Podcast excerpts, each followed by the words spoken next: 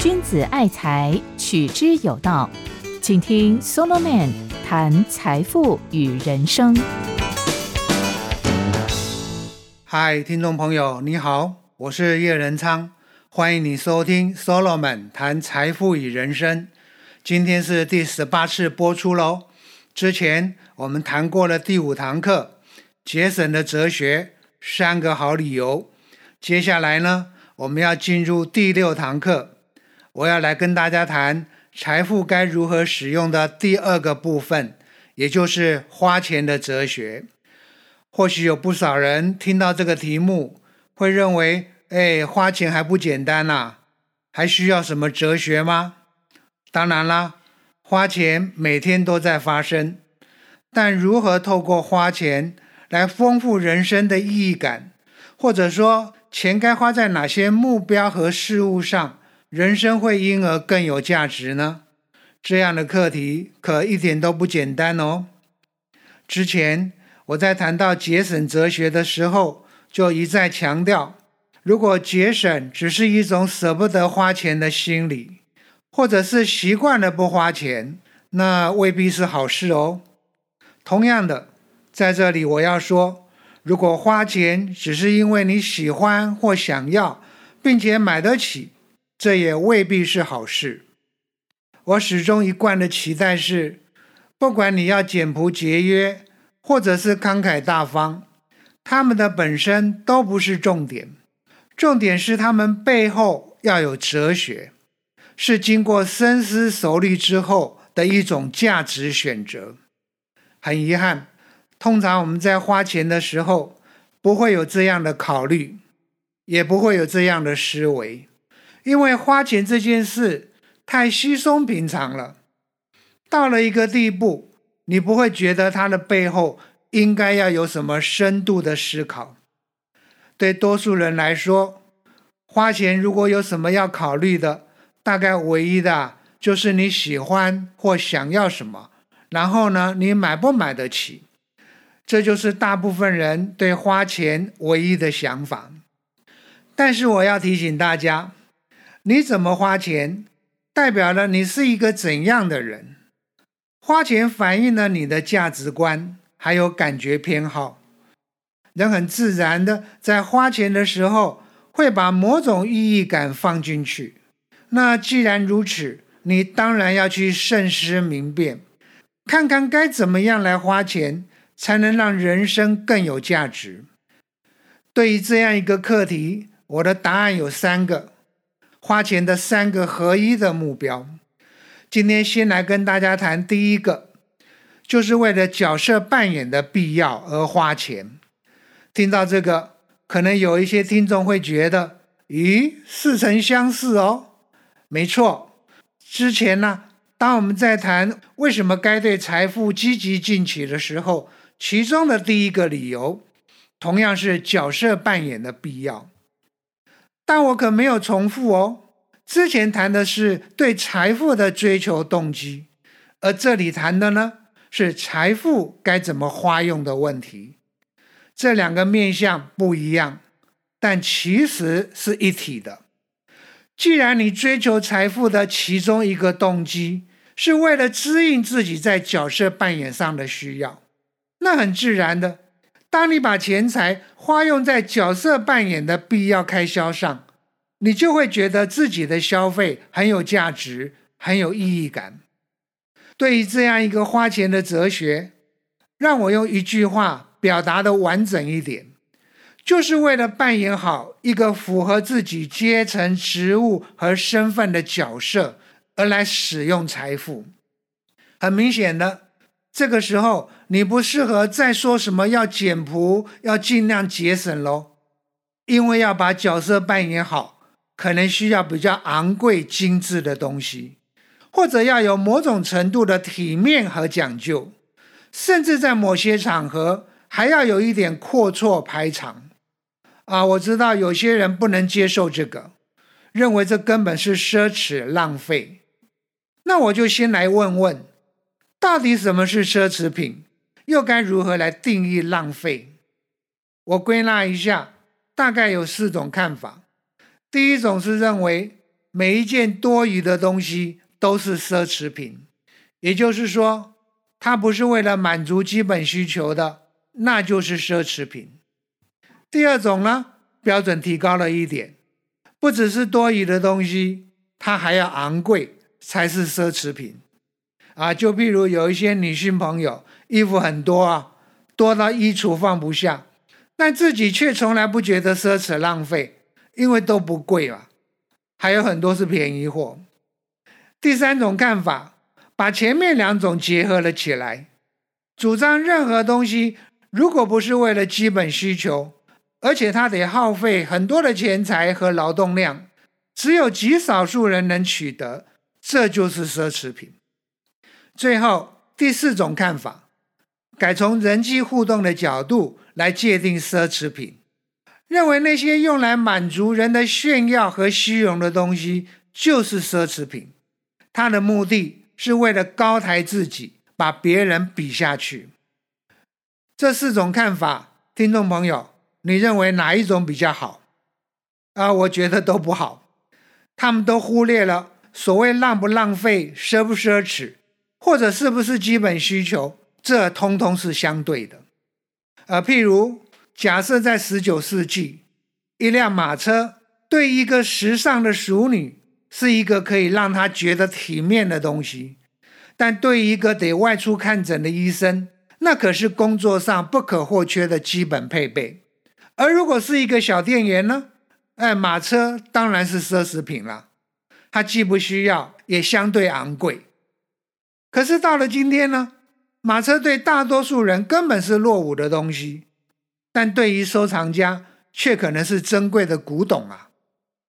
啊，我记得几十年前，在我刚刚结婚的时候，还曾经挣扎该不该买一台录放影机，因为在当时这种东西被看成是非必要的娱乐品。我现在想起这件事啊，都觉得自己很可笑。但其实这也没什么，不过是反映了时空环境还有文化观念的变迁而已。这就是我要讲的相对性，也就是说，什么是奢侈，什么是浪费，会随着不同的时代、不同的文化，还有每个人不同的阶层、每个人不同的身份和地位，而有不同的看法、不同的评价。我可以特别引用亚当·斯密所举的例子。来告诉你这个相对性。他说：“所谓的生活必需品，你必须考虑到社会习俗。譬如一件亚麻衬衫，希腊和罗马人不会觉得必要，但在当时大部分的欧洲，如果没有亚麻衬衫，一个讲究体面的临时工都会觉得不好意思在公开的场合露面。不止亚麻衬衫，各位你可能不知道。”在十九世纪的英格兰，就有很多人认为皮鞋是不可或缺的生活必需品。那来到了我们这样一个后现代呢？哎呀，谁晓得啊？很多大牌的影歌星最流行的竟然是布鞋、球鞋。这一切都说明了一件事：到底是不是奢侈浪费，不是取决于消费品的本身是不是昂贵。你也无法从消费品的本身去判断是不是多余，或者是不是为了炫耀和虚荣，是不是奢侈浪费？这完全是一件相对的事情。而这种相对性，我认为最重要的衡量依据，就是必须斟酌每个人因为所属的阶层、职务和身份，而在角色扮演上的不同需要。这一点老早在人类的消费史上就已经显示出来了。譬如欧洲，从十四到十七世纪，有一类人就特别喜欢搭配丝绸、毛皮和珍珠，就是贵族和教会领袖；而骑士和法律学者呢，就比较习惯镶有黄金的衣服和饰品。这完全是一种社会身份上区别和认同的需要。跟这个人是不是奢侈浪费，其实是不相干的。从这里我就常常讲，譬如对郭台铭之类的董事长，私人飞机、随护还有安全保镖，怎么会是奢侈浪费呢？那绝对是不可或缺的。而如果你是从事时尚设计或行销的经理，我想你会经常旅行到纽约、巴黎或米兰，还会大量购买服饰精品，这是工作上的需要啊。再譬如大学教授，最不可或缺的庞大开销是什么？就是得经常购买国外很贵的原文书。而如果是专业的音乐工作者呢？那当然得花不少钱去收集、购买一大堆歌曲和影片，甚至得打造一间音乐工作室，里面配备有高档的设备。各位，对于这些开销，我的立场是：无论金额多少，只要为了把角色功能扮演好，都不是奢侈浪费。因为他们如果被节省了下来，可能会对角色扮演带来不利的影响。我认为这是每一个主张节省或者是习惯节省的人必须认真反省的课题。我有没有为了节省，导致角色功能的扮演受到负面的影响？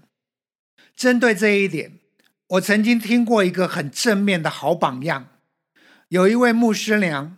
她因为上了年纪，两只脚越来越没有力气，走起路来不是很方便。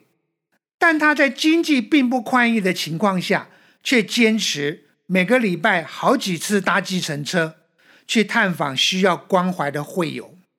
你看，他把对人的关心当做自己在生命职责还有意义上的优先，而就在这样一种心态下。尽管经常搭计程车很伤荷包，他却觉得花这个钱很值得。而就从这样的角度来看，尽量节省，很多时候并非美德，是不是？有很多省主席对于自己很会节省，洋洋得意，但其实有什么好得意的？我形容啊，那就好像是手机，你把一大堆的功能都关闭掉，为的是节省电池的消耗。这不是很奇怪吗？一只手机的价值就来自于它的功能。同样的，钱财的意义就是要透过花用来创造价值。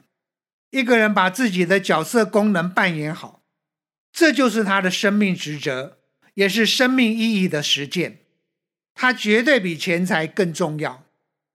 如果为了省钱，结果角色功能没有扮演好。这百分之百是本末倒置。再来，还有一个很重要的观点，我之前已经讲过了，我在这里要再强调一次，就是个人与角色是截然不同的两个东西。不管你个人有多么喜欢清心寡欲的生活，也不管你个人怎样肯定简朴、拥抱节约，问题是，你还有一个需要扮演的角色。它是从你的职务身份而来的。简单来说，这就是你的一种群体责任，不能因为你个人而伤害到了群体。所以很多时候，你必须放弃个人在消费上的偏好，转而去符合群体对于你那个角色的期待。我可以跟各位讲两个真实的案例。曾经有一位会计师朋友，他告诉我。他个人崇尚的是极简主义，却选择了以宾士车来代步，因为在他的社交圈子里面，这样比较容易争取到客户。坦白说，他这个讲法不无道理哦。很多角色必须传达一种成功人士的形象，或者流露出自己是一个专业精英，这对于业务的进展和开拓。绝对有加分的效果，所以这些人需要有宽敞阔绰的办公室，出入要开比较高档的车。至于穿戴、摆饰和衣着，当然也要有一定程度的典雅和品味。我还认识一位女性朋友，曾经长时间在国际时尚品牌担任执行长。他就向我透露啊，当时他全身的穿着打扮。经常啊，至少是几十万的价码。他其实不喜欢这样，但没办法，这是他作为一个 CEO 在领导和公关上的需要。讲白话一点，他那一身装扮所代表的是自己在那个圈子里面的专业，还有说话的分量。这就是我所说的，为了要把角色扮演好，而慷慨大方的花钱。这种钱花下去是可以创造功能价值的。当然，我还是要强调，所谓角色扮演的必要，也不能无限上纲哦，它是有上限的。你不能拿这个理由来合理化一切的消费。这里面我认为有两种心理：第一种是炫耀性消费的心理，第二种是补偿性消费的心理。哎，他们都蛮有趣的哦。前面那一种是透过高档的消费来凸显自己高人一等的身份地位，他的乐趣在哪里呢？就是享受一种位居顶端的帝王的感觉，他就怕别人不知道自己有多棒，所以他要透过各种阔绰的品味和讲究，把自己给烘托出来。后面那一种呢，哎，很妙，他就怕别人发现自己并不怎么样，所以呢，就透过一些高档的消费，或者是仿冒品，或者是二手的精品。来装模作样一下，前面那一种是炫耀，像孔雀开屏啊，吸引大家的眼球，哎，让你们看看我有多棒，人生多成功。后面那一种呢，哎，没有什么可以炫耀的，那就花钱补偿一下好了，去购买一个假的身份地位。这一招啊，有时候可以骗到别人哦。起码可以让自我的感觉超级良好。对于炫耀性消费，我们以前就谈过很多了，我不打算再多说。但是对于补偿性消费，我倒是可以举一些例子。譬如，就在你的周围，是不是很多人开双 B 高档车，或者两三百万的 Lexus？可是你却发现，他其实不是什么有钱人呢，也没有那个身份地位。很可能只是一个教授、公务员或者业务代表而已。这种状况是不是很多？我认为背后就是一种补偿心理。这些人通常买不起真正豪华等级的车型，但可以买二手车啊。还有的人呢，则是高额贷款，花光积蓄来买，即使是乞丐版的，很多配备都没有，那也无所谓。反正唯一重要的只是那个品牌所代表的身份地位。我还记得女儿在读大学的时候，男朋友送她一个价值七八万块钱的名牌薄皮夹，她也相对馈赠给男朋友一份价值相当的礼物。我不知道他们的钱财是怎么来的，但我告诉女儿，以他们学生的身份，用这么昂贵的东西并不合宜。带给别人的观感和评价也未必良好，啊！我女儿虽然同意我的话，却撒娇的说：“哎，就宠爱自己一下嘛。”哎，好熟悉的一句广告词哦，“宠爱自己”。很多人都没有看透彻这句话的真正意思，就是花钱去购买一个假的身份地位，骗骗别人，也安慰一下自己。听众朋友。不管是炫耀性消费还是补偿性消费，我通通认为是奢侈浪费。理由很简单，他们都不符合在角色扮演上的必要。更糟糕的是，他们对于把角色功能扮演好，会带来不好的影响。高高在上的帝王感可以让你自得意满，但你有没有想到，它会带来你跟别人之间的隔阂疏离？还有嫉妒嘞，那花钱去买一个虚幻的自爽自嗨呢，会让那些了解你真相的人对你产生负面的观感和评价，这些都不利于把角色功能扮演好，不是吗？好了，今天讲到这里，时间差不多喽。下一个讲次，我要继续来跟大家谈钱该花在哪里最值得的第二个合一的目标。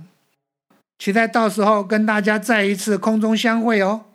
我是叶仁昌，你现在收听的是 Solomon 谈财富与人生，拜拜哦。